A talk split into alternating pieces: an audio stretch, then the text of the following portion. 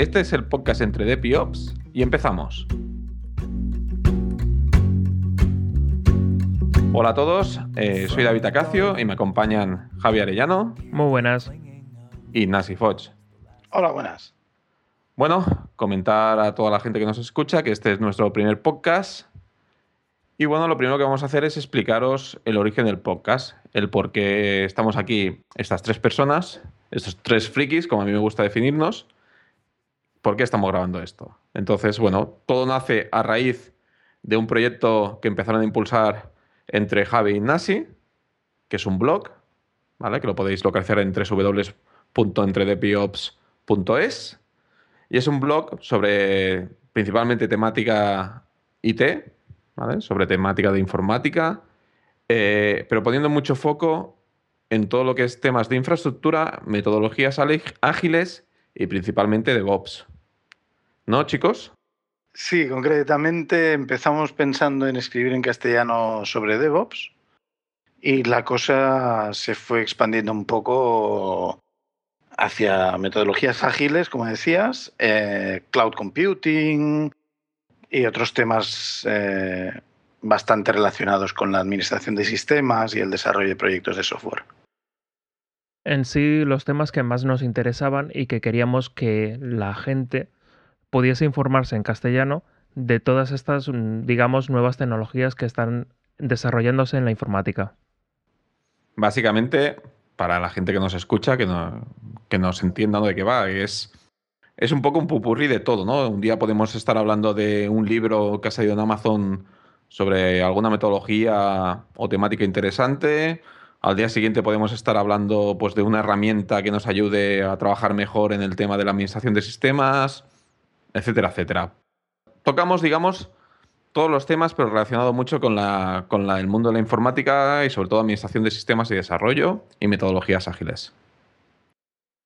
Entonces, bueno, a raíz de, de, bueno, de los pequeños encuentros y que vamos teniendo, de las quedadas que hacemos una vez al mes como mínimo y demás, eh, pues bueno, salió la idea de coger y bueno, y las charlas que tenemos habitualmente delante de una, una mesa de un bar con una cerveza, plasmarlas en un podcast. Y de aquí surgió la idea de coger, grabarlas y publicarlas para todos vosotros, ya que pensamos que puede ser de interés general. Estamos muy interesados en tener feedback, en tener eh, información de lo que tanto los oyentes como los lectores del, los oyentes del podcast como los lectores del, del blog quieran decir sobre, sobre lo que sea. Escucharemos todas las opiniones. Y esto implica que, bueno, que de momento la única vía que hay para hacer este feedback ahora mismo es, el, es Twitter, es la cuenta de Twitter, arroba entre. Eh, pero estamos configurando otras, otras formas de, proveer ese feedback. Bueno, estamos en ello.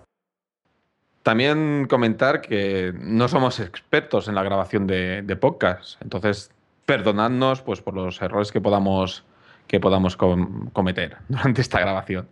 Poco a poco intentaremos ir haciendo repeticiones, utilizando, como bien dicen la- las metodologías ágiles, ir haciendo iteraciones para, para ir mejorando en el proceso de grabación y demás.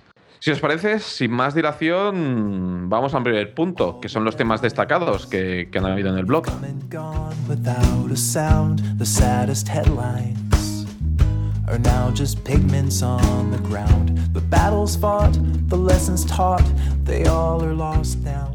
Este primer episodio solamente vamos a hablar de tres de los artículos o de los temas que más eh, podríamos destacar del blog en este último mes de noviembre.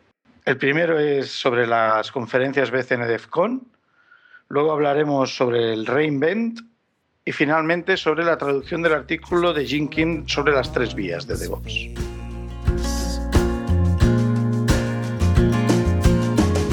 And in a thousand years, when all our bones have disappeared, and everywhere. Ok, pues bueno, como primer punto destacado tenemos el, post sobre la BCN DEFCON.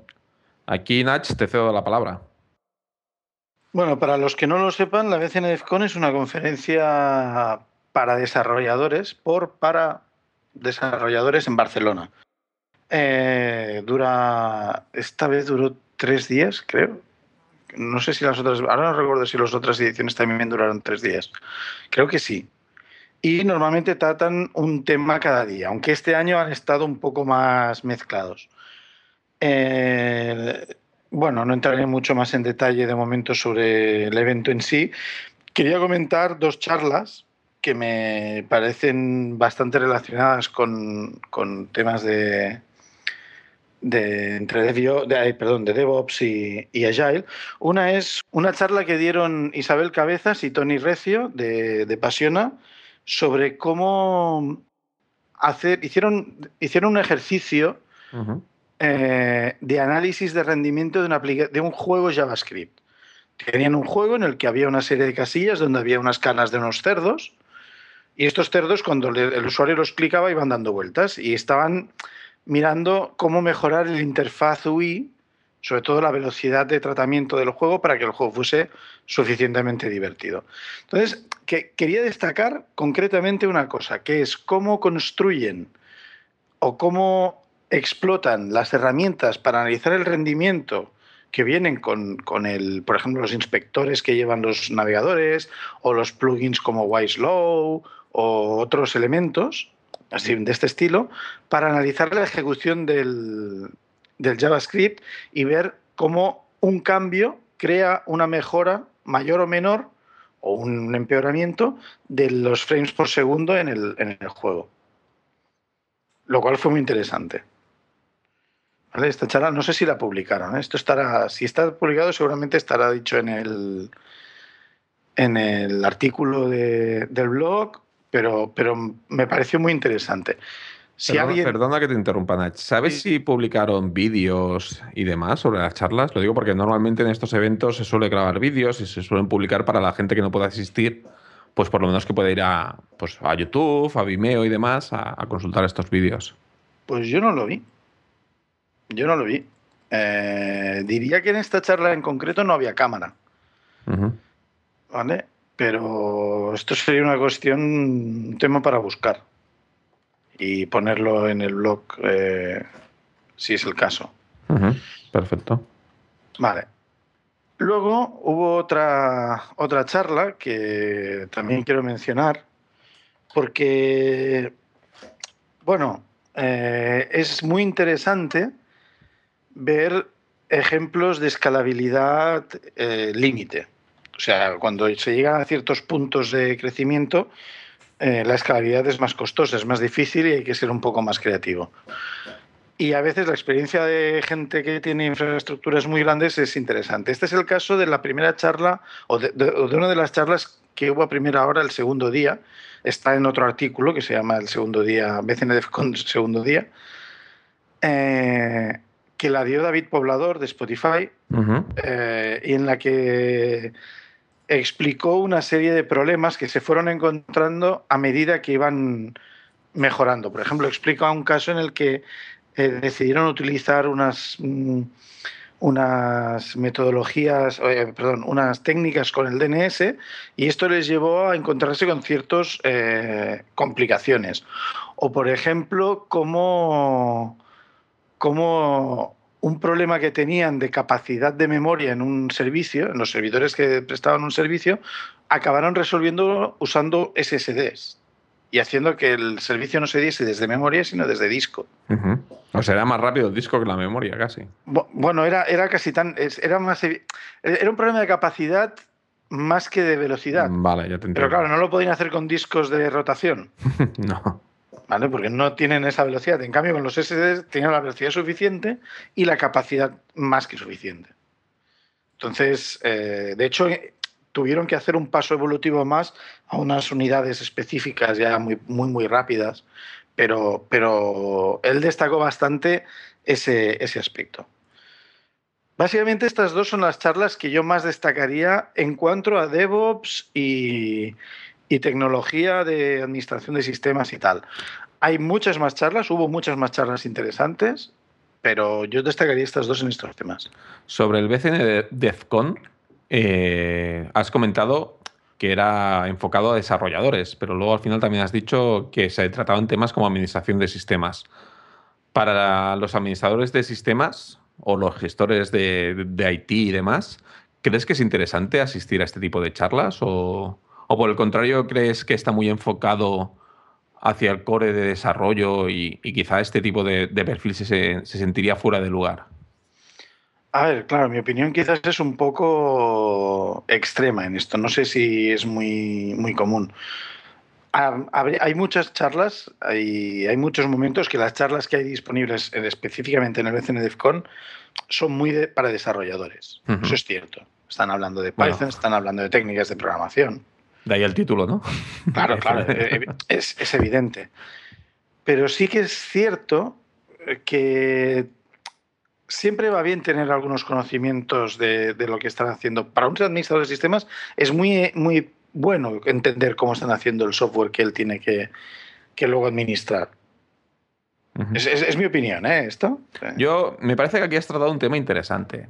Es decir, yo también la comparto contigo. Creo que un administrador de sistemas eh, más allá de administrar el sistema, más allá de conectarte por consola, ejecutar comandos y demás, eh, y más en los tiempos que corren eh, hoy en día, ¿no? con el DevOps en auge, que parece que todas las grandes empresas están poniendo la, vista hacia allí, hacia el DevOps, creo que un administrador de sistemas de hoy en día no puede desvincularse de la parte de desarrollo. De hecho, las diferentes herramientas que hay para gestionar de forma masiva muchos servidores se basan de mayor o menor manera en, un mínimo de desarrollo, ¿no? en una creación de, un programa, de unas rutinas, de una lógica, ¿vale? que se tiene que ejecutar en las máquinas. Entonces, tampoco tenemos que tener quizá, y hablo ya desde mi perfil de, administrador de, de sistemas, eh, tampoco tenemos que tener quizá pues bueno, un gran conocimiento ¿no? de los punteros, llamada memoria y demás.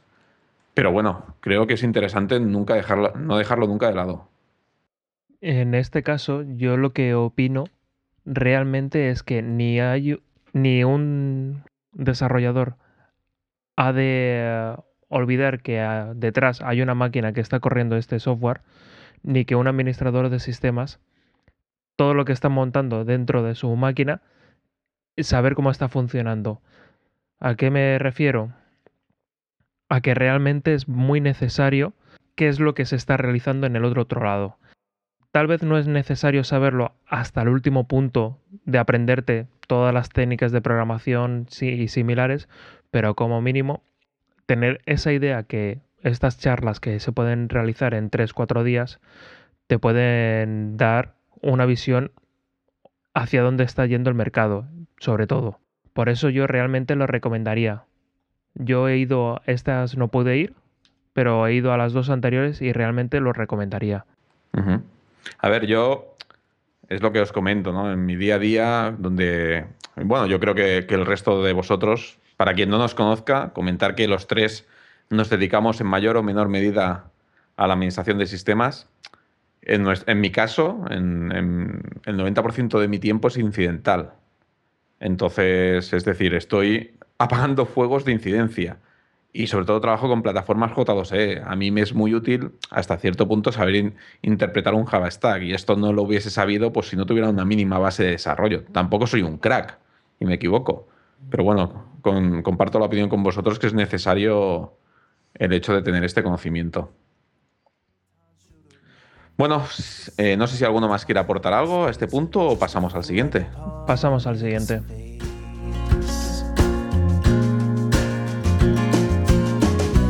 In a thousand years, when all our bones have disappeared, and every word Muy bien. Eh, el siguiente post o tema destacado en el blog, no sé si lo voy a decir bien. eh, Nach, corrígeme si me equivoco, pero es el Relvent. Re reinvent, reinvent. Ah, es una I, vale, lo había sí, leído sí. como una L. reinvent. ¿Qué es, Nach? Introdúcenos. A ver, el Reinvent es el mayor evento que organiza Amazon para hablar de sus, de sus productos. Es a nivel global, solo hace uno. Eh, creo que solo hace uno en todo el mundo. Diría que este es el... No sé si es el tercero o el segundo.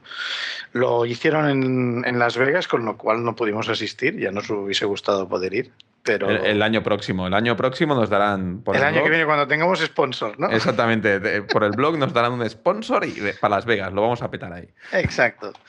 Eh, lo que sí que nos hicimos con un resumen que enviaron vía mail y, y bueno, y en el artículo lo que hicimos fue explicar un poco las novedades que habían presentado, más a nivel de producto que, que a nivel de general o global. No hablaban mucho de, de, mm, tecnología o de metodología, pero sí que explicaban, bueno, pues hemos sacado este producto nuevo, estamos haciendo este cambio en este producto y tal.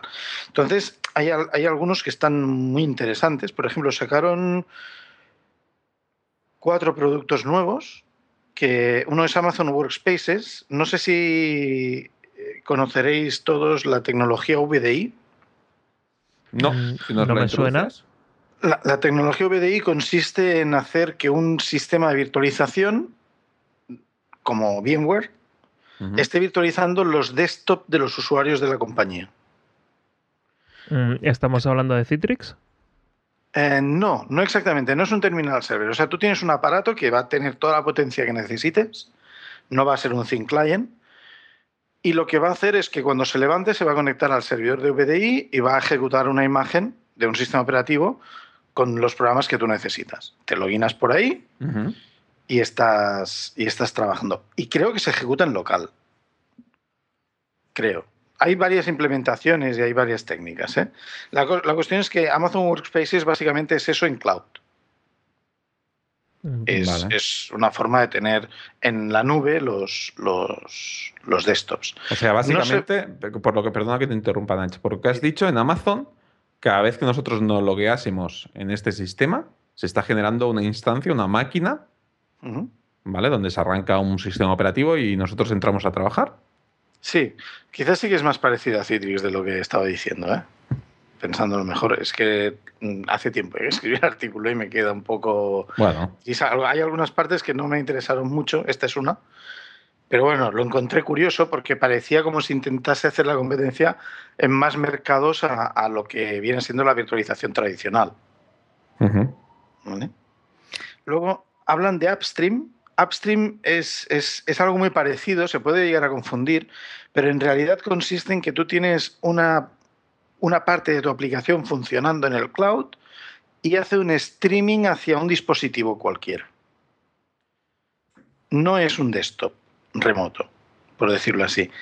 No sé si conocéis, por ejemplo, hay una compañía aquí en Barcelona que se llama Ludium, que La- tiene... La compañía que te permite jugar a juegos desde el móvil. Sí, a juegos de PC. correcto. Sí, sí, sí. Sí, lo sí. conocemos. ¿Vale? Pues, pues básicamente hacen, hacen algo muy parecido. Tú tienes tu aplicación que genera un stream, que puede ser un audio, puede ser un vídeo, puede ser, supongo que podría ser un stream bidireccional o algo por el estilo, no estoy seguro, supongo que tendrá sus limitaciones. Y tú lo puedes ejecutar, puedes acceder a ese stream con una aplicación en el cliente en cualquier dispositivo. Luego han sacado otra herramienta que se llama CloudTrail. CloudTrail es, por decirlo así, es el el registro de las acciones que se hacen con el cloud de Amazon. De tal manera que un usuario que va a la consola web de Amazon y levanta una instancia, o un usuario que levanta una instancia de bases de datos de RDS con un comando desde el, desde el terminal, está siendo registrado y el, administrador de la cuenta de cloud o las personas responsables o las que tengan que tener ese acceso pueden analizar quién ha hecho qué y por qué. ¿Vale? Y luego el otro servicio que han puesto se llama Kinesis. Kinesis es, eh, por decirlo en una frase, es recepción y tratamiento de datos en stream de múltiples fuentes. De modo que tú puedes tener pues, tus, no sé, tus sensores de- desperdigados por el mundo y todos estos sensores le están enviando a este servicio los datos que van leyendo. Y tú puedes llegar a recibir, creo que mencionaban terabytes por hora, de cientos de miles de dispositivos. Y esto luego te lo consolidan en algún tipo de aplicación al estilo grafite o... No creo, que, no creo que lleguen a ese extremo. Seguramente te darán algún tipo de acceso rollo, pues tendrás unas colas o un sistema de notificación o, o un registro pub, PubSub o algo así. ¿Vale? Bueno, aparte de estos servicios, eh, han dijeron, dieron tres noticias sobre cambios en servicios, tres cambios en, servicios bastante interesantes, los cambios, no los servicios. Eh, uno fue que hay nuevas, nuevos tipos de instancia en EC2. Concretamente existen los G- han sacado los G2 y C3. G2 son instancias que, que tienen GPUs utilizando la tecnología Grid de NVIDIA Ujú. Y, la, y los, los C3 son instancias que están funcionando con Xeon C5. Curioso. O Muy sea, curioso. Han puesto, han puesto GPUs para la, la gente que necesite capacidad de cálculo, por así decirlo, Sí, y luego han puesto los Xeones buscando quizá una plataforma más estándar. sí. Mm. Sí, algo, algo que además la gente pueda extrapolar. Con... Yo entendí que la idea era que tú puedas extrapolar tu plataforma física a la plataforma en cloud de una forma más directa, con un chip muy potente. El E5, si no voy equivocado, es lo último que está sacando Intel. Yo aquí me pierdo. Diría que son la, son la quinta generación de IS. Pero no estoy seguro. Lo que sí, todos estos, estas, estas dos tipos de instancia utilizan discos SSD. Y, Y hablan de gigas. Para los profanos, ¿esto cómo te lo facturan? Es decir, ¿te, facturan por ciclos de CPU? Es que ya os digo, ¿eh? yo, nunca he trabajado con Amazon más allá de, la instancia micro que te daban gratuita durante un año y para jugar un poco. Entonces, ¿esto cómo, factura Amazon? ¿En función del servicio? ¿Por ciclos de CPU? A ver, Amazon tiene diferentes sistemas de pago. ¿eh? Eh, es, esto es muy tricky y estaría bien tratarlo en un tema un poco más extenso. Pero, por ejemplo, el sistema tiene el sistema básico, que es con el que empezaron, es lo que ellos llaman, lo que ellos dicen pay as you go, you pay as you go, que en- el, el nombre del- en la documentación es on demand. Que es tú levantas una instancia y mientras esa instancia está funcionando, utilizando CPU, está consumiendo espacio de disco y ancho de banda, eh, te van cobrando según lo que va haciendo. Si no estás en, en el, en el taller gratis, ¿vale? En el nivel de gratis, que es el que mencionabas tú. Pero luego hay otras formas de, de conseguir capacidad de procesamiento a menor coste. Por ejemplo, una eh, bastante interesante es utilizar instancias reservadas. Tal modo que tú dices, vale, yo necesito una instancia de este tipo, la voy a necesitar durante un año y entonces lo que hacen es te pagan, ah, tú pagas una cantidad al inicio, un poco fuerte, puede ser de varios cientos de dólares hasta varios miles, dependiendo del tipo de instancia y del tiempo que la cojas. Me parece que tienen un año y tres años. Y luego ah, pagas una cantidad mucho más baja por hora que la de on demand. De tal modo que si tú realmente no estás cambiando, porque no escalas verticalmente, no estás cambiando esas instancias, vas a pagar mucho menos en realidad. O sea, mucho menos. Vas a pagar mucho menos mes a mes. Vas a pagar. Es como compro el servidor, pero no lo acabo de comprar. ¿Sabes lo que, ¿sabes lo que quiero decir? Sí. O sea, ¿qué gracia tiene el entorno en el que tú compras un servidor y lo metes en un rack de un data center o de un ISP? Pues que una vez tú ya tienes el servidor, aquello hasta que, hasta que te quedes sin piezas de recambio. O hasta, sí, hasta que explote, básicamente. O, sí, sí. Bueno, hasta que explote. La, la cuestión es que, claro, eh, si ese servidor no lo utilizas, ya lo has pagado. En este caso, si ese servidor dejas de utilizarlo, no vas a seguir pagando lo que te falte por horas. ¿Me explico? Bueno, sí, sí. A ver, como dices, yo creo que aquí en otro episodio le podemos dedicar, de- dedicar más rato, un apartado todo, a que nos expliques las bondades de Amazon, tú que eres un usuario avanzado, por así decirlo. Sí, bueno, el tema facturación es, es algo bastante. en lo que soy bastante novato. ¿eh? Es, es un tema del que me voy enterando poco a poco. Pero, pero bueno, está bien, está bien plantear. De hecho, habría que plantear incluso un artículo un poco en profundidad con a los diferentes tipos, porque hay otros. Luego están lo que le llaman las spot instances, que es una especie de subasta, en la que tú dices, si el coste ahora mismo de este tipo de instancias es menor o, es, o no supera este límite, quiero 10 instancias, o 20 instancias, o 100 instancias. Entonces, cuando a ellos les sale más caro que esa cantidad darte esas instancias, te van apagando máquinas. Esto va muy bien para negocios en los que no tienen una necesidad, eh, no sé cómo decirlo, constante, pero la, y, la variabilidad de esa necesidad de cálculo es, es muy alta. Servicios rollo, no sé, simulaciones y cosas así. Ujú. Ok, pues te lanzo un reto, Nach. A ver si nos escribes un post donde nos expliques un poco introducción a Amazon. Tampoco te voy a decir entre- empecemos a, a facturación y tal, pero no sé cómo lo es una, una pequeña introducción a Amazon de ventajas del modelo de Amazon versus, versus otros, otros modelos. El modelo estándar de irte a un, a un data center, alquilar máquina y demás. Lo- Los hay que tienen ganas de empezar la Navidad calentitos. Es que más bien más que un artículo parece más bien un monográfico. ¿eh? Sí, sí, eh, yo creo que sería una serie de artículos más que un... Vale, vale, bueno, pues venga, va. Co- Como me has amenazado sutilmente, Yo no, yo no lo veo tan sutilmente. venga, va, vale, aceptamos barco. Jo, ¿cómo sois? and blow it all away. Cause we are just a memory replaced. Vale, va, venga, que quedan dos cositas pequeñas, las comento rápido. La Venga. siguiente, es, eh, la siguiente cosa que anunciaron es que el servicio RDS, que actualmente se da con MySQL, Microsoft SQL Server y Oracle, eh, también se puede levantar instancias de PostgreSQL. Mm. Eh, para estas instancias están activos todos los servicios de RDS que se dan en las otras. Migración, eh, bueno, snapshots automáticos, copia de snapshots entre regiones para levantar nuevas instancias en otras regiones y, bueno, cosas por el estilo. Y después la otra es que para el servicio Redshift, que ahora explicaré lo que es, también permiten la copia de snapshots entre regiones. Redshift es un servicio que para aquellos que estén metidos en temas de business intelligence, analítica de datos o yo casi diría que en general eh, temas de lo que suelen llamarle big data, debería ser un must have o bueno, al menos un, me lo tengo que mirar. Redshift es, una base, es un data warehouse, es un servicio de data warehouse. Entonces, es muy curioso porque tienen una instancia muy pequeñita, muy pequeñita, con 128 GB de RAM, y hay otra que es como un monstruo gigantesco.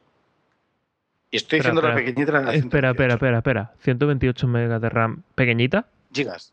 Gigas. Eso, sí, sí. gigas. Bueno, es Creo, que si creo estamos, que esa era hablando, la pequeña. si estamos hablando de Big Data, señores, es que cuidado. Su nombre lo dice todo, ¿eh? A ver, dejadme que lo confirme, pero juraría que esa era la pequeña. Tienen dos. Una que tiene dos teras de storage y otro que tiene 16.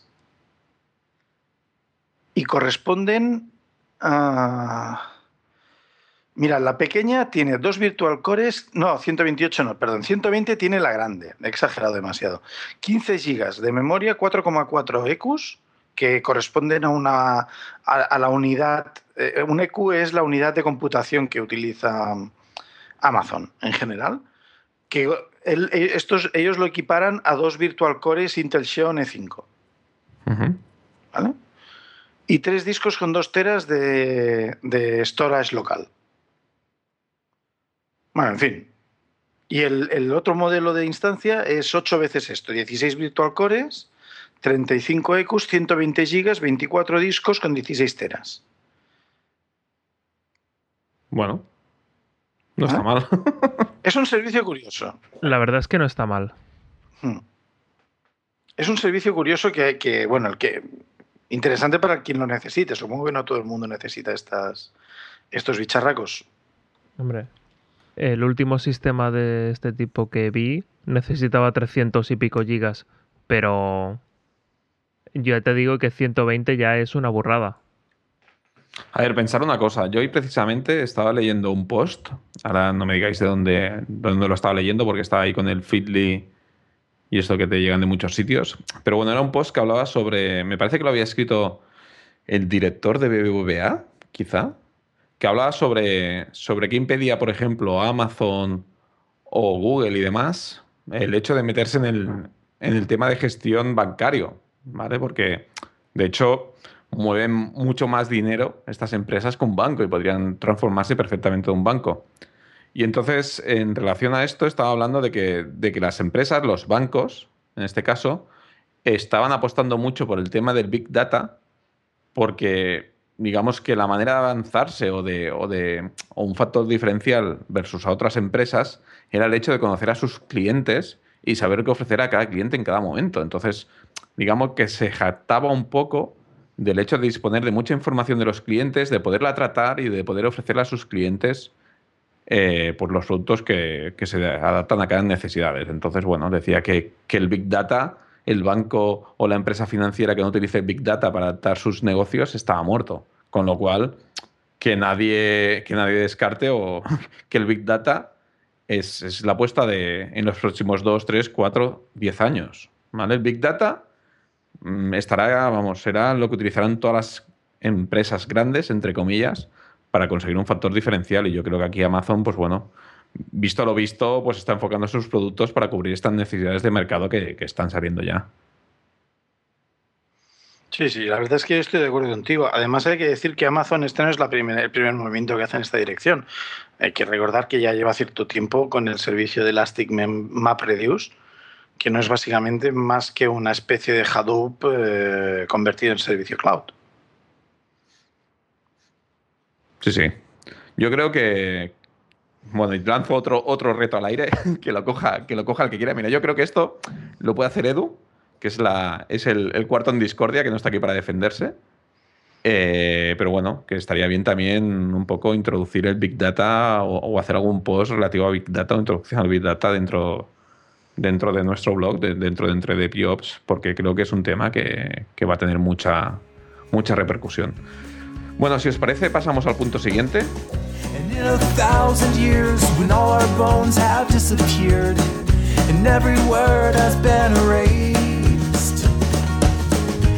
Falta hablar del artículo de las tres vías. ¿eh? Bueno, el punto siguiente de, la, de este punto, que es el artículo ah, de las tres vías. no lo esquives, no lo esquives. Yo lo intento esquivar porque como me toca a mí, intento, intento defenderme. Bueno, el artículo de las tres vías. Eh, este artículo básicamente lo he escrito yo, este post. No, no es un artículo mío, es una traducción de, un post escrito por Jenkins. No sé si lo estoy pronunciando correctamente, me disculpará si alguien, si alguien lo oye y se pronuncia de otra manera, pero bueno. Eh, Jenkins es uno de los coautores de un libro que está causando, digamos, mucho furor o, o por lo que he visto tiene mucha repercusión, eh, que nos presenta, bueno, nos explica o nos intenta presentar lo que es el DevOps eh, en el mundo IT, ¿no? Entonces, eh, este libro nos pone en situación de, una persona, de un cargo intermedio que es ascendido dentro de una gran empresa y, bueno, nos presenta muchos, muchos problemas o los problemas que tiene día a día y como esta persona aplicando metodología de DevOps, también, pues bueno, también un poco guiado con un poco de coaching de una persona especialista en estas cosas, pues cómo va solventando los problemas y demás. Eh, sobre el libro, simplemente recalcar que, me preocupó el hecho de que muchos de los problemas que aparecen, eh, joder, eh, perdón por el taco, pero joder, a mí también me pasan, ¿no? Me sentía muy, muy identificado con el pobre hombre que, que, sufre, que sufre ahí las incidencias el día a día y demás. Entonces, bueno, a partir de ahí explica diferentes metodologías. Bueno, si miráis en el post que tenemos en el blog, veréis un pequeño resumen de las metodologías que utilizan y demás. Pero una que nos presentan son las tres vías, que básicamente son unos principios eh, sobre lo cual sustentan, sustentan perdón, todo el tema de DevOps. Entonces, rascando un poco más de información, buscando un poco más de información, fui a dar con el, con el blog de uno de los coautores, que bueno, no es el blog de los coautores, digamos que, que estas personas que han escrito este libro pues tienen un blog, tienen una pequeña editorial, que es el que, el, la que han utilizado para, para, publicar el libro y otros libros ¿no? sobre estas temáticas. Entonces, bueno, dentro de, este, de esta editorial, pues bueno, tienen un apartado de blog y donde van escribiendo artículos de opinión y demás. Y uno de los coautores, que es Jen Kim, escribe, escribe o introduce un poco más las tres vías que, que, se presentan en el libro. Las tres vías son los patrones o los principios en los patrones o principios de DevOps que han utilizado para, para basarse en la novela de, The Phoenix Project y que se van desarrollando. Entonces, bueno, básicamente la primera vía lo que, lo que enfatiza es el hecho de, de no sacrificar, o sea, o no, o no focalizar la optimización de un proceso en concreto versus el sistema entero. Es decir, hablan de, de, un sistema, toda la empresa es un sistema, pues bueno, que está compuesto de diferentes, de diferentes piezas. Y entonces lo que nos dice es mucho cuidado con focalizarte solo una pieza, en una pieza, en, digamos en tu parcela, ¿no? En, en optimizar tu parcela. Si esta optimización de tu parcela al final no representa un beneficio para el sistema en general, ¿no? Entonces nos pone un aviso de cuidado con esto. Aunque parece muy obvio, muchas veces perdemos la visión de, en global de todo el sistema, ¿no? Y nos... David, per perdona que te corte. Es que sí, sí. Hay, hay, una cosa que a mí me gustaría preguntarte porque hay algún, ponen algún ejemplo o menciona algún ejemplo. Es que en el libro no me pareció que explicase muy profundamente esto de las tres vías, al menos hasta donde he leído yo. Y el artículo no me lo he leído, el original, he leído directamente tu, tu traducción. Pero no acabo de entender, por ejemplo, ¿qué está haciendo, ¿a qué está haciendo referencia esto exactamente? Por ejemplo, lo que te dice es que toda la persona involucrada en el sistema debería conocer, pues, por ejemplo, desde los, desde, o debería estar involucrado, conocer desde, por ejemplo, la firma del contrato del servicio por el cual, si nos ponemos en el caso de una empresa de servicio, pues debería conocer el servicio por el cual se está firmando, se está ofreciendo, ¿vale? Y las diferentes funciones de los diferentes departamentos que intervienen en el servicio. Es decir, básicamente lo que nos dice es, si tú eres un administrador de sistemas, no te focalices solo en que el servidor va o no va. O sea, este servidor realmente está dando un servicio para que la persona X, si estamos hablando de un servidor que da un servicio de una tienda virtual, pues para que la persona X pueda vender, ¿no? Entonces, es decir, tienes que tener la visión global a la hora de, ejecutar tu trabajo de por qué lo estás haciendo. Entonces, si perdemos esta visión, eh, pues bueno, seguramente puede ser contraproducente. ¿no? Entonces, hace referencia solo al, al conocimiento. Es que a mí me da la sensación de que leí una vez, no sé ni dónde ni de quién lo decía, pero venía a decir una cosa. Dice, DevOps era alguien que explicaba que DevOps aparecía después de que en, el, en los equipos de desarrollo se hubiesen mejorado muchas, muchos procesos. Entonces se encontraban que estaban haciendo aplicación, la aplicación, los cambios en la aplicación los sacaban con mucha eficiencia, uh -huh. Pero no los podían poner en producción porque el equipo de operaciones no estaba igualmente eh, optimizado. Bueno, yo desconozco, desconozco dónde lo leíste y demás, ¿no? Yo, por ejemplo, te puedo poner otro ejemplo que es uno, una, un documento que hay en Amazon, que también hemos escrito un post, uno de muchos, ¿no? De, de qué es el DevOps, y esta persona pues te lo, te lo presenta de otra manera, ¿no? Te lo presenta como, como la evolución o la manera de, administrar los sistemas. Es decir, puede ser que, como bien dices, eh, lo desconozco, ¿eh? sin hacer de ahí, pero bueno, sí que puede ser que haya un problema en que la gente de operación no puede poner en producción todo lo que desarrollan y demás, ¿vale? Y de ahí nazca un poco la filosofía de Bobs. Pero bueno, mmm, las tres vías digamos que no es el origen de DevOps, sino son uno de los principios. Y sí que es cierto que uno de los principios que tiene el DevOps es que estén, digamos que todo el mundo esté introducido o esté, o esté metido en todos los procesos de la empresa, ¿no? O sobre todo también en el mundo agile. Es decir, que, que hayan reuniones, que se transmita la información y que todo el mundo conozca el, el qué hace por qué, ¿no? En este ah, yo, lo digo, yo, yo lo decía esto porque eh, cuando, cuando leí el artículo no lo pensé tanto así, pero ahora... Bueno, no sé, a es, ver. O sea, por ejemplo, tú imagínate que tú tienes una, una máquina y... Perdona, ¿eh? Y, sí, sí. Eh, tienes una CPU muy, muy rápida y decides poner un disco duro muy rápido para que la entrada y salida del, del sistema sea muy rápido. Pero uh -huh. si el bus no es rápido, entonces no estás mejorando nada en realidad. Hmm. Por eso entiendo que el eh, Jim Kim dice que la primera vía es pensar en el sistema, el systems thinking, o pensar como el sistema.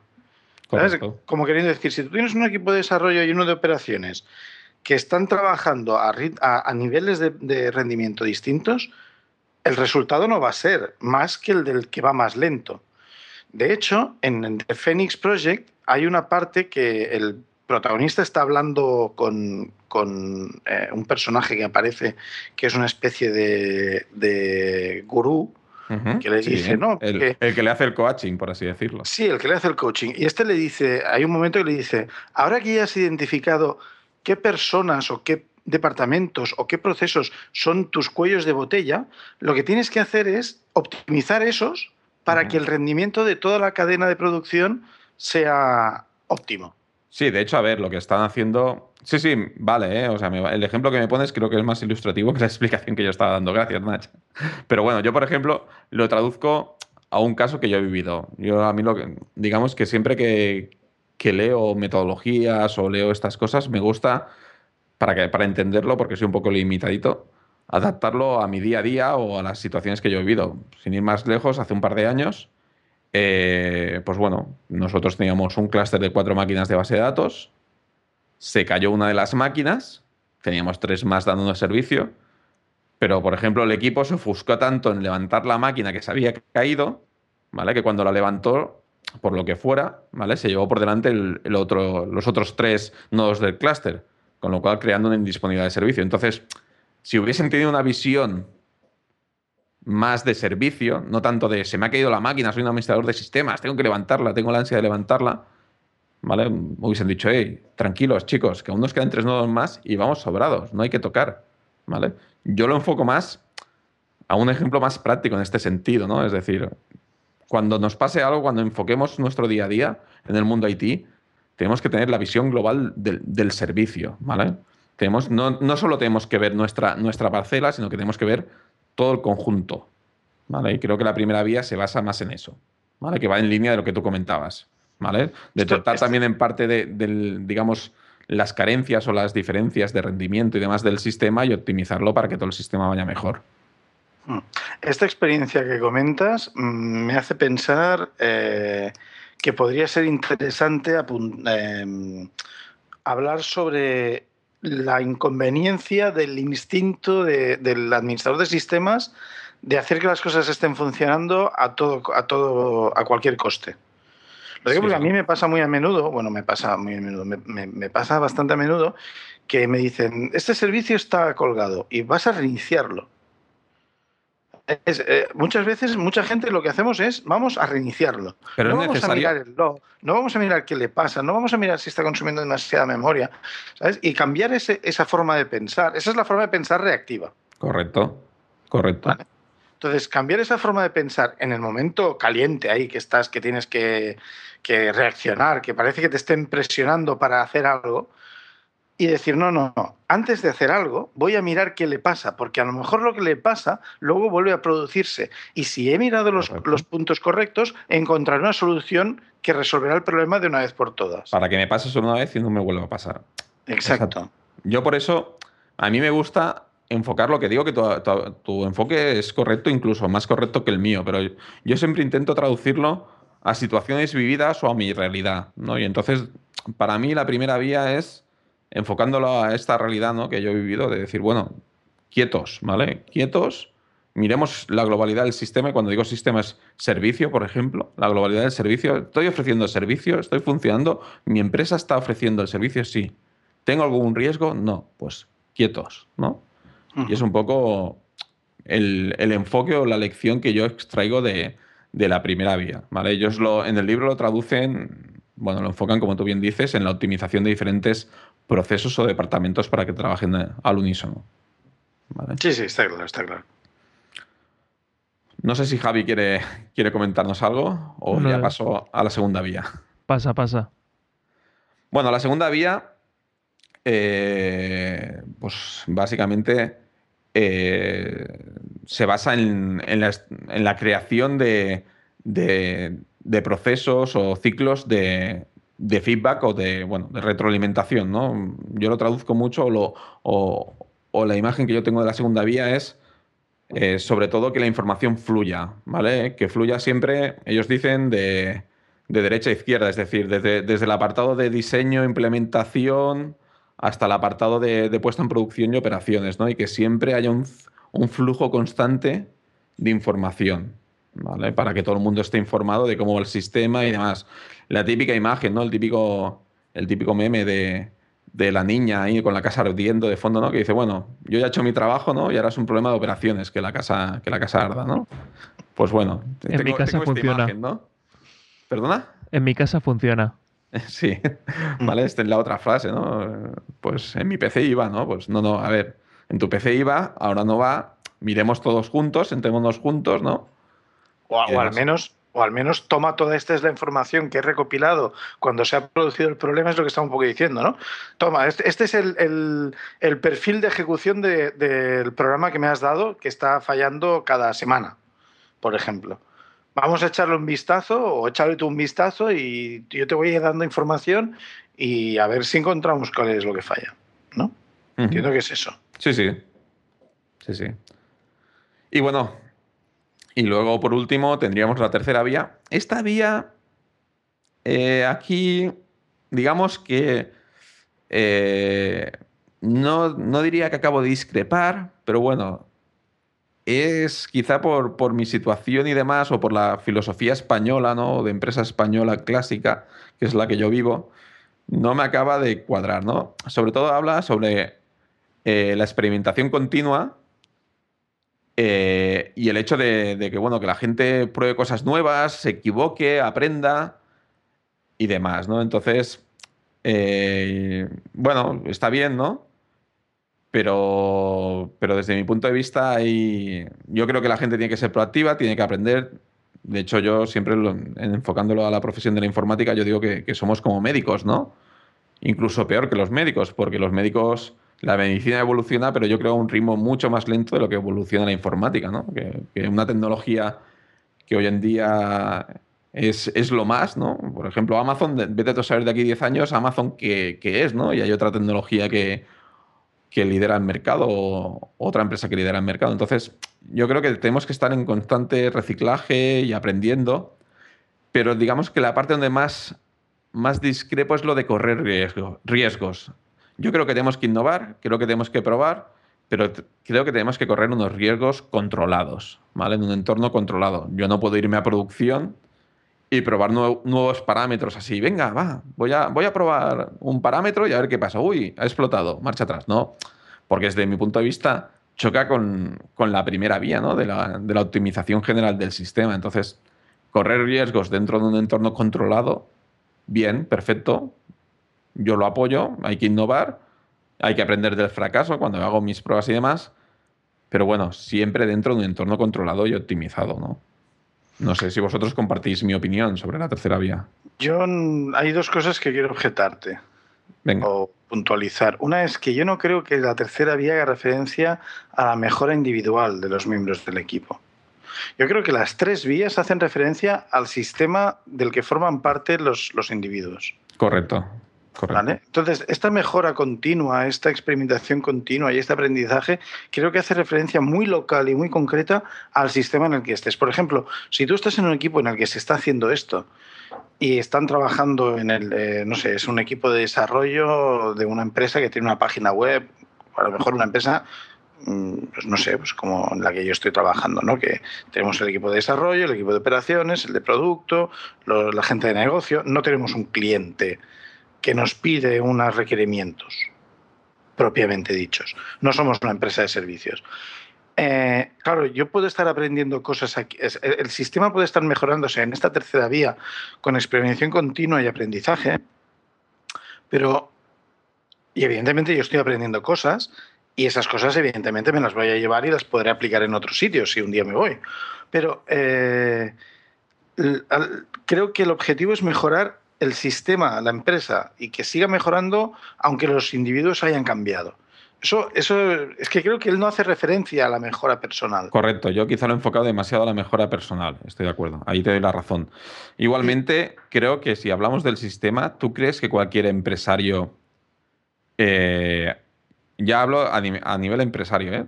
tú como empresario corre, ¿Correrías riesgos en tu negocio? Ahora, ahora iba esto. Ahora iba esta la segunda puntualización era lo que habías mencionado de los riesgos.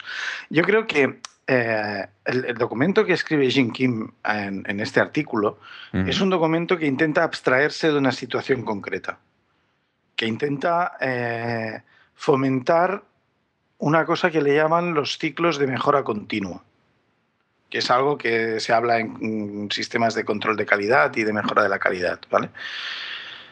Por ejemplo, la cuestión, lo que quiero decir es lo siguiente: cuando él habla de correr riesgos, no habla de sacrificar la productividad o la producción de la empresa. Por ejemplo, si tú estás en una empresa que tiene una cadena de producción y eres su encargado de IT, su responsable de IT o su CTO, los riesgos que tú vas a asumir no deberían sacrificar la producción de la empresa. O si es una página web, no deberían sacrificar el servicio 24 por 7 que esté dando esa página web, si es el caso.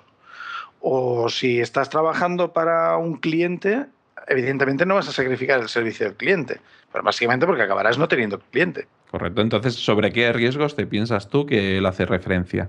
Yo creo que estos riesgos son riesgos, para empezar, mucho más controlados, como decías tú. Es decir, cosas que tú hayas podido hacer pruebas, que hayas tenido sí, por lo menos los indicios suficientes como para arriesgarte a, correr ese, ese, ese riesgo. Claro, es que es un poco. es un camino muy estrecho este, ¿eh? lingüísticamente hablando. Es decir, tú no le, tú no le vas a decir al, al, cliente que el riesgo es de que su servicio pare, sino que el riesgo es que de que su servicio no mejore con este, este, O sea, que vas a poner algo para intentar mejorar, pero a lo mejor no mejoras. Por ejemplo, yo me encuentro en la situación, estamos intentando mejorar el, el proceso de ETL del business intelligence de nuestra empresa. Este proceso empezó, o sea, cuando empezamos a ponernos en, serio aplicando DevOps y tal, nos dimos cuenta de que había muchos fallos. O sea, em, nos, llegó el problema porque el, sistema estaba fallando. A veces fallaba meses enteros y cuanto más fallaba, más difícil era repararlo. Repararlo quiere decir volver a hacer que funcionara. Pero entonces me estás diciendo, bueno, estás presentando una situación, perdona, sigue, sigue. Sí. Eh, ¿Qué hemos hecho? Para empezar, hemos estado trabajando, o sea, estuvimos trabajando muy duro para conseguir que estuviese funcionando de una forma constante. Hicimos algunos ajustes en configuraciones de sistemas y en ciertos procesos que utiliza el ETL. Y ahora ya estamos trabajando en mejoras dentro del código. Estamos, eh, por ejemplo, estamos modularizando el código para poder llamar a funciones separadas cuando nos convenga. O estamos mm, encapsulándolo para poder cambiar de tecnología. Estamos utilizando técnicas nuevas que vemos para mover los datos de un lado a otro, que vemos que nos están dando más, más, más uh, eh, mejor rendimiento. Por ejemplo, una de las cosas que queremos hacer es instrumentar el proceso de TL. Esto quiere decir que el proceso de TL, para cada uno de sus pasos, vaya registrando cuánto tarda, de manera que cada vez que hagamos un cambio en el sistema, aparte de haberlo probado en un entorno de desarrollo y un entorno de testing, hagamos ese cambio y veremos cuánto mejora en producción. Bueno, entonces yo lo que me quedo resumiendo, estamos ahí, ahí, es decir, tú estás de acuerdo en correr riesgos siempre y cuando sean riesgos controlados. Sí, sí, en eso estoy de acuerdo. Vale, lo, que no, lo que, no crees que sean riesgos a nivel de, de individuos, sino a nivel de, de, sistema, ¿no? De optimización del sistema. Sí. Vale. Sí. Yo creo que sí. Sí, sí, a ver, me parece, me parece correcta la visión. Yo ya te digo, yo, yo siempre intento llevar todo al terreno de personal, ¿no? Por así decirlo, de, experiencias personales, porque es como al final acabo, acabo viendo si me puede ser útil o no. ¿vale? Entonces intento filtrar mucho la información y entonces lo, lo hago así. ¿vale? A veces de manera incorrecta también se me escapan algunas cosas, pero bueno. Still the rivers flow, the sun will blow, the seeds will grow, the wind will come and blow it all away.